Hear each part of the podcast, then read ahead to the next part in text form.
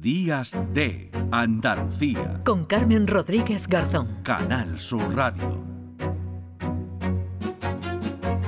9 de la mañana y 8 minutos. Hoy se cumplen dos años de la guerra de Ucrania. Desde entonces, más de 10.000 civiles han muerto, hay más de 20.000 heridos y 6 millones de ucranianos permanecen fuera del país. La guerra, que algunos pronosticaron corta, se ha estancado, sin avances significativos en ninguno de los bandos en el último año. Tampoco ha habido negociaciones de paz y el retraso en la llegada de ayuda de Estados Unidos amenaza el futuro de la contraofensiva ucraniana. Para hablar del presente y del futuro de esta guerra, de sus consecuencias, de las que vendrán, saludamos a Jorge Dezcayar, exdirector del CNI, que acaba de publicar su libro El fin de una era, en el que analiza el estado actual del conflicto. Jorge, ¿qué tal? Muy buenos días, ¿cómo está?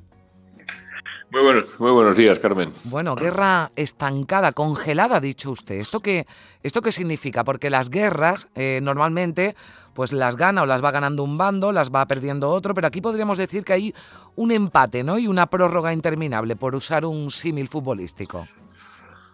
Bueno, es algo, lo dijo el jefe de, las Fuerzas Armadas uh, ucranianas hace unos, unas semanas, ¿no? Y no le gustó mucho a Zelensky y, lo destituyó, ¿no? Pero realmente la guerra pues, se ha convertido en una guerra de trincheras al estilo de la Primera Guerra Mundial. Ucrania resistió, ¿verdad? Lo que nadie esperaba que hiciera cuando se produjo la invasión inicial rusa. Se creyó que iban a llegar a tomar Kiev, en fin. Los americanos incluso pusieron un avión para que Zelensky pudiera escapar. Él decidió quedarse, decidió luchar, decidió. Y bueno, es admirable, ¿no? Porque en una primera uh, oleada, una primera contraofensiva, lograron echar a los rusos pues de, la mayor parte de lo que habían conquistado. Eh, pero luego, pues la, la, guerra, pues la ofensiva del año pasado que pretendía, ¿verdad?, llegar a Crimea, no lo ha conseguido. Y entonces, eh, porque los rusos han construido unas defensas tremendas, que han llenado el terreno de minas, en fin, los polacos, los polacos, los ucranianos han encontrado con que, con que no podían avanzar. Y entonces eh, la, guerra pues es el estilo de la Primera Guerra Mundial, mm. una guerra de trincheras donde se producen pequeños avances. En Avdivka ahora estamos viendo pues otro avance mm. pequeño ruso en otra población de hacia Gerson, pero eh, bueno, aprendemos Ahí estamos. Muchas cosas, ¿verdad? Pero realmente la guerra está estabilizada. ¿Y cómo puede evolucionar? Pues dependerá de que uh, Ucrania sea capaz de seguir o consiguiendo ayuda económica, financiera y de inteligencia muy importante de Europa y Estados Unidos. Claro, vamos con eso de las ayudas que es importante precisamente, ¿no? Para que Ucrania, para que pueda conseguir, ¿no? Imponerse en este en este conflicto. Yo no sé si por esto de que las fechas señaladas, ¿verdad? Animan a hacer declaraciones que, que impacten, pero Estados Unidos, por ejemplo, este viernes ha anunciado el mayor paquete de sanciones eh, a Rusia. Eh, von der Leyen, la presidenta de la Comisión Europea, eh, está ya en Kiev, eh, lo ha colgado además hace unos minutos en sus redes sociales para mostrar ese apoyo a Ucrania. Este apoyo es, es real, lo digo, mm, mm, hubo muchas declaraciones de intenciones, muchas medidas que se tomaron cuando estalló el conflicto, pero como decimos, también parece ¿no? que se ha congelado ¿no? esos apoyos desde la OTAN, desde Estados Unidos o desde la Unión Europea a Kiev? Eh, Europa acaba de apoyar un, paquete importantísimo de 50.000 millones en los próximos años. Europa ha dado el doble de dinero que Estados Unidos a Ucrania. Pasa que Ucrania, digo, Estados Unidos le está dando armas muy sofisticadas y Estados Unidos le está dando algo que Europa no está en condiciones de darle, ¿no? que es inteligencia sobre pues, el movimiento de las tropas rusas, dónde atacar, en fin, estas cosas. Eh, en Estados Unidos sí, efectivamente, hay una gran eh, marca de interrogación sobre qué es lo que va a pasar. Hay un paquete de 50.000 millones de, o 60.000 millones de dólares que ha pasado el Senado, ha sido aprobado en el Senado con ayuda de algunos republicanos, pero que se encuentra con muchos problemas en la Cámara de Representantes porque Trump ha dicho que no quiere darle un triunfo a Biden y que no quiere que lo aprueben. ¿no? Hmm. Entonces, um, Trump, que puede ganar las elecciones, ya ha advertido que si vuelve a la Casa Blanca se reúne con Putin y arregla el asunto en 24 horas, claro, eso quiere decir que lo soluciona abandonando a los ucranianos y haciéndole perder puesto del territorio que ya ocupa Rusia, si no son más concesiones, ¿verdad? Entonces, claro, en este momento, si yo fuera ucraniano estaría muy, muy hombre, preocupado, ¿no? Porque Mm. se perciben eh, un cansancio en Europa, que hay que ver lo que costó aprobar el último paquete, ¿no? Con las reticencias de Hungría. Y en Estados Unidos, pues eh, claro, si ganan los republicanos, todo está en peligro, ¿no? Yo Mm. creo que los republicanos se equivocan. Esto no es una guerra, ah, ¿verdad?, de, de- de- entre dos vecinos, que no de cuestión de fronteras, como dijo alguien, sino que es una guerra donde están en juego nuestros principios y una Rusia agresiva y victoriosa sería muy peligrosa para el resto de Europa. Claro, porque aquí la, la cuestión, ¿no? Eh, mientras la OTAN se ha posicionado claramente del lado de Ucrania, pero claro, aquí también es peligroso romper todos los vínculos con, con Rusia porque se podrían establecer alianzas ¿no? más fuertes de Moscú, por ejemplo, con, con China, ¿no? con Pekín. Claro, eso está sucediendo. Los europeos y americanos le hemos dado a mm, Ucrania los medios para no perder, pero no le hemos dado Mm. los medios necesita para ganar. Recuerde, recuerde Carmen, al principio, Mm. cuando los alemanes, al principio de la invasión rusa, los alemanes le mandaron cascos, venga, eh, pues luego más tarde empezaron a mandar tanques y otras cosas. Hemos tenido mucho miedo a provocar a Rusia, dándole a Kiev pues aviones, eh, cohetes de largo alcance, misiles, porque no queremos provocar una guerra mundial entre eh, la OTAN y Rusia. Eso es cierto, y porque Rusia estaba amenazando. Eh, ahora ya menos, pero durante el pasado ha amenazado mucho con la guerra nuclear. ¿no? Yo creo que los chinos ahí les han dicho que bajen el tono y los americanos también, ¿no? que cosas con las que no se juega. Pero, pero es cierto que lo han hecho. Y entonces había una cierta prudencia en decir, no, vamos a darle cosas que puedan provocar una reacción rusa desmesurada. ¿no? Pero es verdad, Rusia está Mm. cayendo en manos de China y eso es muy malo para Europa. Mm. Ah, y es malo para Estados Unidos, con vistas a una eventual ah, posible ¿verdad? Ah, conflicto entre eh, Estados Unidos y China en torno a Taiwán. Eh, ¿Ha podido cambiar algo? ¿Puede cambiar algo eh, la muerte del opositor a Putin, de Alexei Navalny? Porque, hombre, esa oposición a Putin está ahí, pero no parece que sea todo lo potente ¿no? que requeriría para su salida del Kremlin.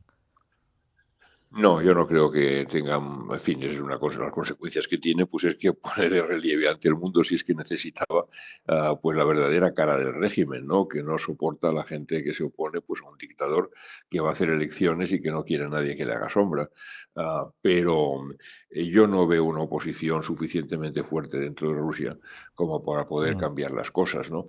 Ah, Rusia es un país que no ha conocido nunca la democracia, ha pasado del, de los zares, ha pasado a los soviéticos, comunistas y ahora pues ha pasado a, a Putin, que, que- que es un dictador, ¿no? Entonces eh, no han tenido libertad, no lo conocen y luego tienen algo también que es muy importante, la información que reciben los rusos está muy sesgada. Ellos creen, y esto hay una, hay una encuesta de, la, de un centro Levada, se llama, que es el único poco serio que hay allí en Rusia, que dice que, claro, que, que los rusos piensan que están haciendo una guerra patriótica, que lo que están haciendo es defender a los rusos que cuando se cayó la Unión Soviética quedaron del lado ucraniano y que estaban siendo pues Mm. maltratados por las autoridades de Kiev. Y lo piensan, ¿eh? Mm. lo piensan. Bueno, pues realmente lo... Putin lo- es un hombre popular en Rusia. Sí, sí, ¿eh? sí. Putin tiene un 80% de popularidad en Rusia, por lo que valga, ¿verdad? No hay ningún en Occidente que tenga 80% de popularidad. Pu- Pues creo que no, creo, que- creo que ni se acercan en, Claro. este, en este caso. Y, y los acuerdos de paz, porque es verdad que cuando estalla el conflicto, en los primeros meses, pues hay negociaciones, hay un intento ¿no? de, de mediación por parte de, de- de Turquía, pero ya de esto eh, casi que no se habla, es una opción que queda completamente descartada, Jorge.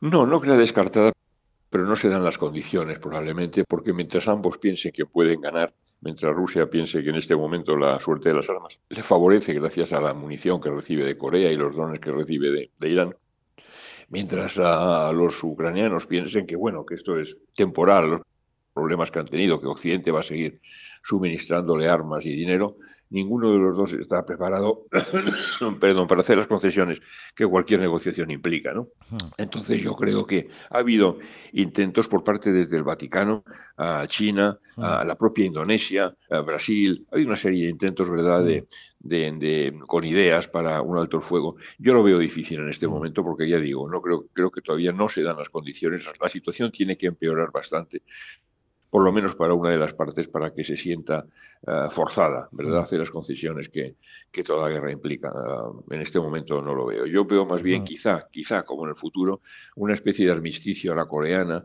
donde, bueno, pues la, la- la línea de, de- de enfrentamiento de las tropas se convierta en una especie de frontera, donde ninguna de las dos partes renuncie a sus objetivos máximos, pero acuerden por lo menos mm. no pegarse más tiros de los necesarios. Entonces sería, a diferencia de lo que pasó en Corea, pues ah, aquí no habrá 30.000 soldados americanos para, para imponer su cumplimiento, con lo cual será frágil, será, habrá violaciones y, y tendremos una congelada que producirá inestabilidad en Centro Europa. Y por eso, Pero eso tampoco ha llegado, ¿no? No, y por eso le preguntaba, ¿no? Por eso es el fin de una era, ¿no? Como se titula eh, su libro, por todo esto que no se está explicando, ¿no? Sí, bueno, yo le llamo, es el fin de una era porque lo que hace esta guerra es acelerar algo que ya se venía a venir. ¿no? Lo que pasa con, entre Rusia y Ucrania es que en Rusia ya no le gusta el sistema de seguridad que hay en Europa y entonces, pues como entiende que no le conviene, se salta a la torrera de las normas e invade a un país vecino porque para eso piensa que es más fuerte. ¿Que ¿Esto qué es consecuencia? Pues consecuencia de que el orden eh, mundial que se estableció en el año 45 al final de la Segunda Guerra Mundial está en crisis está en crisis porque hay una serie de países como pues, pues la India, como China, como Sudáfrica, como en fin, países grandes que dicen, oiga, el reparto de la tarta del poder en el mundo que se hizo entonces eh, está, se ha quedado muy anticuado, ¿no? Que Francia está el Consejo de Seguridad porque ganó la Segunda Guerra Mundial, entre comillas, y tiene, es una potencia nuclear. Mire usted, eh, eh, la India tiene 1.400 millones y no 60 como Francia, y también es potencia nuclear y no está en el Consejo de Seguridad. En toda África no hay un solo país en el Consejo de Seguridad. O que dicen también, usted me habla de las normas que se impusieron en el año 45 y esas normas también son demasiado occidentales, demasiado blancas, demasiado cristianas. Yo mm, tengo a Confucio que me dice que, que la meritocracia es más importante que la democracia o que el grupo es más importante que el individuo. Y lo que quieren es cambiar esas normas y cambiar ese reparto de poder.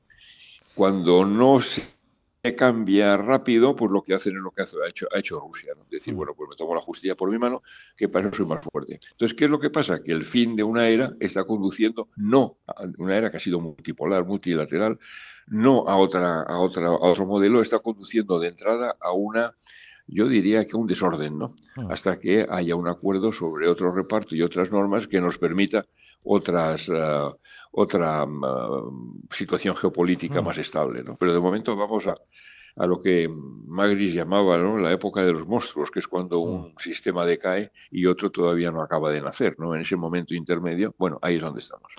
Bueno, pues a, ver dónde estamos ahí, a ver dónde, dónde llegamos y dónde nos situamos, eh, pues a partir de ahora cuando se entra ya en el tercer año de guerra en Ucrania. Jorge Dezkayar ha acabado de publicar su libro, es El fin de una era, exdirector del, del CNI. Muchísimas gracias por, por estar con nosotros aquí en Días de Andalucía en Canal Sur Radio. Ha sido un placer. Gracias. Muchas gracias, es un aniversario muy triste. Muchas gracias, Carmen. Gracias.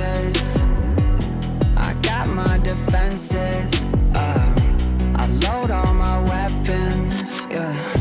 I'm aiming at everyone. Ain't no stars in Hollywood. Every night is dark as hell. Demons always on the prowl, looking for a soul to sell.